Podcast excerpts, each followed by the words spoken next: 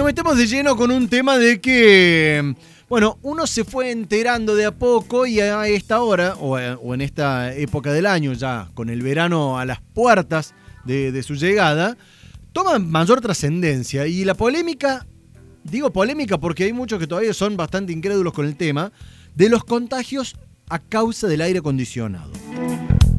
Y la prohibición que habrá en muchos lugares de aire acondicionado, en muchos lugares de acceso público. Y pensemos que nosotros tenemos un verano que no baja de los 30 a 32 grados en promedio.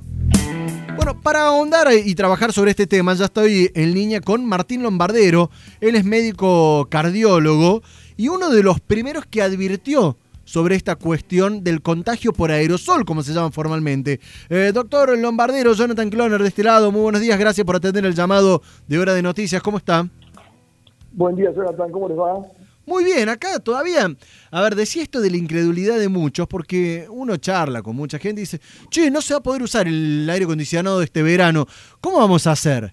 Y hay otros que te dicen, a mí no me importa, yo lo uso igual. Bueno, ¿a dónde hay que prestar atención y por qué es peligroso para el tema COVID?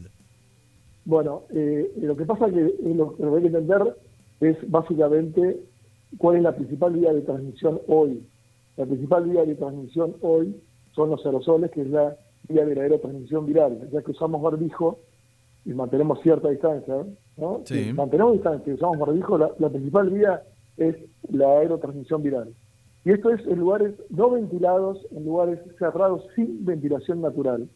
La mayoría de los contagios que se han producido, sobre todo los supercontagios, fueron en lugares encerrados sin ventilación natural. Si usted ventila en cuatro minutos, recicla todo el aire y no hay aerosoles flotando. ¿Qué es un aerosol? Pues si no, si no entendemos eso, no podemos entender por qué lo de los aires mencionados. Aerosol es una partícula que está en suspensión desde segundos hasta horas las, los más conocidas, las partículas más conocidas son las de la contaminación ambiental. Ahora, estas son partículas que están suspendidas, pueden ser líquidas o sólidas y son fácilmente dispersables con corrientes de aire. Esa es la definición. Las líquidas son las que nosotros normalmente estamos todo el tiempo emitiendo de nuestro tracto respiratorio, nuestro aparato y, por supuesto, de nuestra boca, que es parte del aparato respiratorio. Son, son gotitas muy chiquititas, muy, muy chiquititas, o prácticamente por supuesto, que, que no se ven, eh, bueno, tan, tan, pero tan, tan chiquitas que pueden estar flotando por el peso, por el poco peso que tienen, pueden estar flotando. Como son líquidas, pueden contener virus si es que el paciente está infectado o el individuo está infectado. Bien. Ahora, esto se dispersa rápidamente cuando usted abre la ventana, muy rápido. Por eso los supercontagios son en lugares cerrados. Por ejemplo, y ahí viene el tema de los aires acondicionados, el restaurante chino de Wuhan. El restaurante chino de Wuhan fue nuestra primera alerta que habrá sido en nosotros hablamos de la aerotransmisión viral como tercera de contagio el 20 de abril y el, restaurante fue justo ahí, más o menos en mayo, que donde ellos descubren de forma científica y comprobada que en un restaurante cerrado de tres pisos, el único lugar donde se contagiaron 10 personas a la vez fue una franja que el aire estaba recirculando, el aire acondicionado estaba recirculando. Si yo creo que existen aerosoles flotando en el aire de un paciente presintomático, porque ese paciente el paciente chino que, hizo, que contagió después, eh, que contagió ese día, perdón, pero tuvo síntomas después, o sea, estaba presintomático que contagia, yo creo en los aerosoles, obviamente entonces voy a pensar que el aire acondicionado que está en ese momento en esa franja del restaurante va a reciclar el aire y esa persona que está hablando fuerte en un restaurante, que está tosiendo quizás, que está estornuda quizás, va a llenar de aerosoles el lugar y ese, entonces esa franja que va del aire, que redirecciona el aire, va a contaminar al que está atrás mío a 5 metros, más allá de los 2 metros de distancia. Ahora, a partir de ese trabajo hubo bastantes otros otros trabajos más que mostraron lo mismo, un base en China, el coro de Washington, de una persona sola contagió a eh, el 87% de las personas que están ahí, eran 70 personas, una sola persona nada más en 4 horas. No hay manera que no sea por aerosoles no tiene que ver con la distancia, porque ni siquiera se cruzó con otras personas. Cada vez por la circulación del aire. Es mucho peor. Ahora, ¿qué pasa, por ejemplo? a ver, me quedo pensando en el auto. Uno cuando va solo no hay problema, pero cuando va acompañado en el auto o en un transporte, en un colectivo, en el avión, ¿qué pasa en esas situaciones? Bueno, eh, primero, punto uno, que es muy pero, muy importante esto, el avión. Hicimos un trabajo, hice un trabajo que lo publicamos, está en, en Infobae, hace tres meses salió, en el cual eh, nuestra aerolínea de bandera trajo entre el 10 de marzo y el 30 de abril, trajo alrededor de 15.000 personas repatriadas, de las cuales 2.400 tenían COVID, 1.200 seguros, 1.200 más asintomáticos.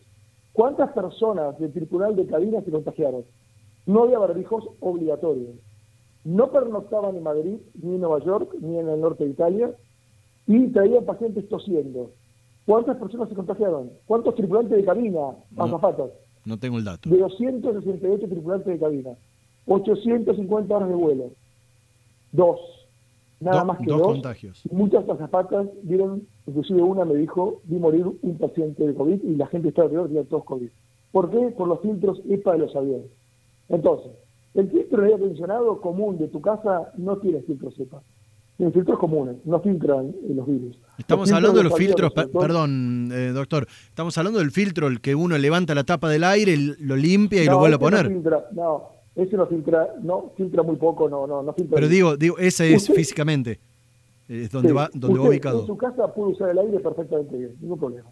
Ahora, usted me dice a mí, ¿usted iría a un restaurante cerrado sin ventilación externa con un aire? No, ahí sí que no voy. Ahí sí que no voy.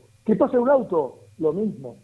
Mire, yo tengo un medidor de CO2. CO2 es dióxido Sí, eh, dióxido de carbono. que es lo que eliminamos todos los días y que es, parte natural del planeta, por eso hay plantas. Eh, el CO2 que yo elimino es un nivel de contaminación del lugar para saber si hay muchos aerosoles o no. No mide aerosoles, pues es un gas no contaminante, pero mide el nivel de poca ventilación que hay. En un auto, yo, una persona hablando al lado, hablando bajito, teníamos un nivel de CO2 el doble de lo, del basal. El basal es 450 parte por millón, lo que está afuera, lo que hay afuera.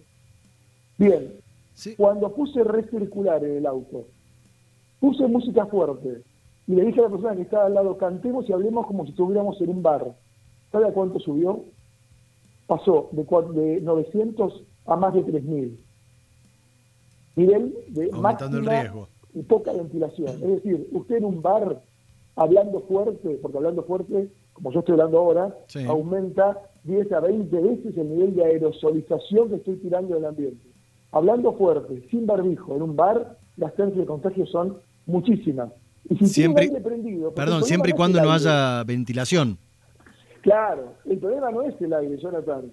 No es el aire el problema. el aire lo que va a hacer va a ser tirar mi aerosol en un bar a la persona que está atrás.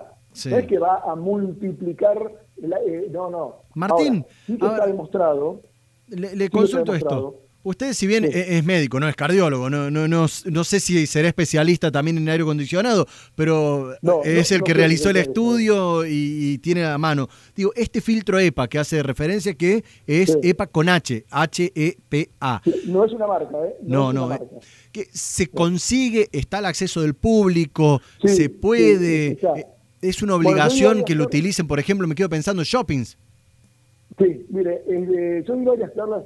¿por, qué me dediqué a esto? Soy cardiólogo y te dedico a imagen cardíaca y tengo mucho currículum en lo que hago, porque a partir del 20 de marzo nos bajó muchísimo nuestro trabajo, entonces me dediqué a, buscar lo que para mí a la humanidad se le estaba escapando, que es la tercera vía de contagio. después de meses, la OMS lo reconoce, el CDC americano, nuestro gobierno, los gobiernos al lado y compañía, tardaron meses en hablar de esto.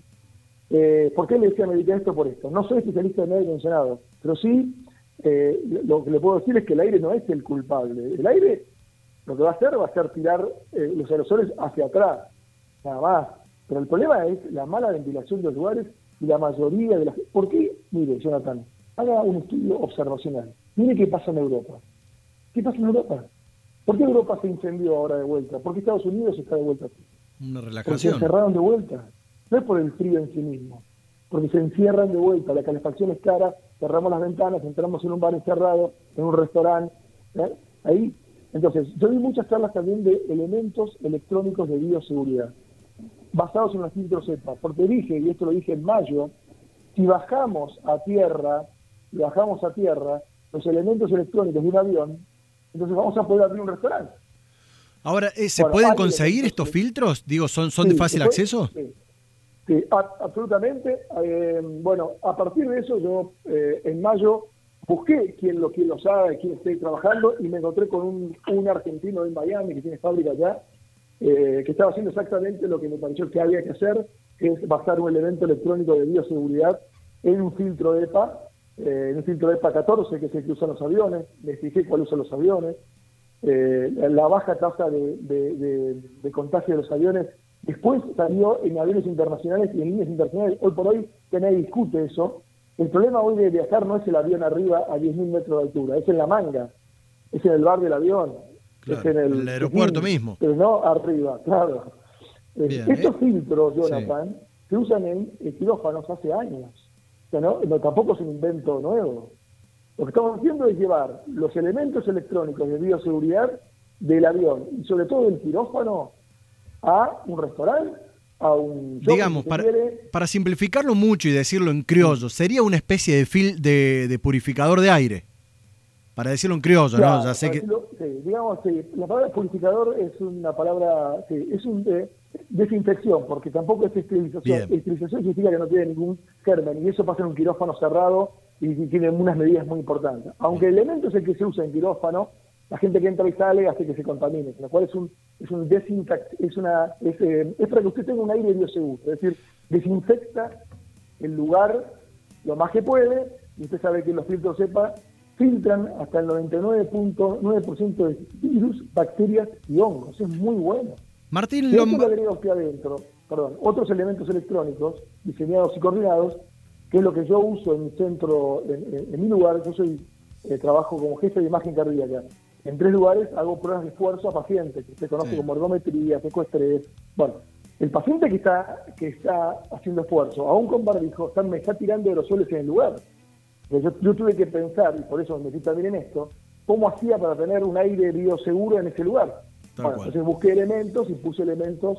Entonces el paciente en nuestro servicio, cuando corre, tiene por lo menos la seguridad que, estamos trabajando, filtrando el aire que está tirando. ¿Para qué? Para el paciente que viene y para mí que estoy haciendo el estudio. Doctor Martín Lombardero, médico cardiólogo, especialista que se ha hecho, especialista en la materia de cómo, eh,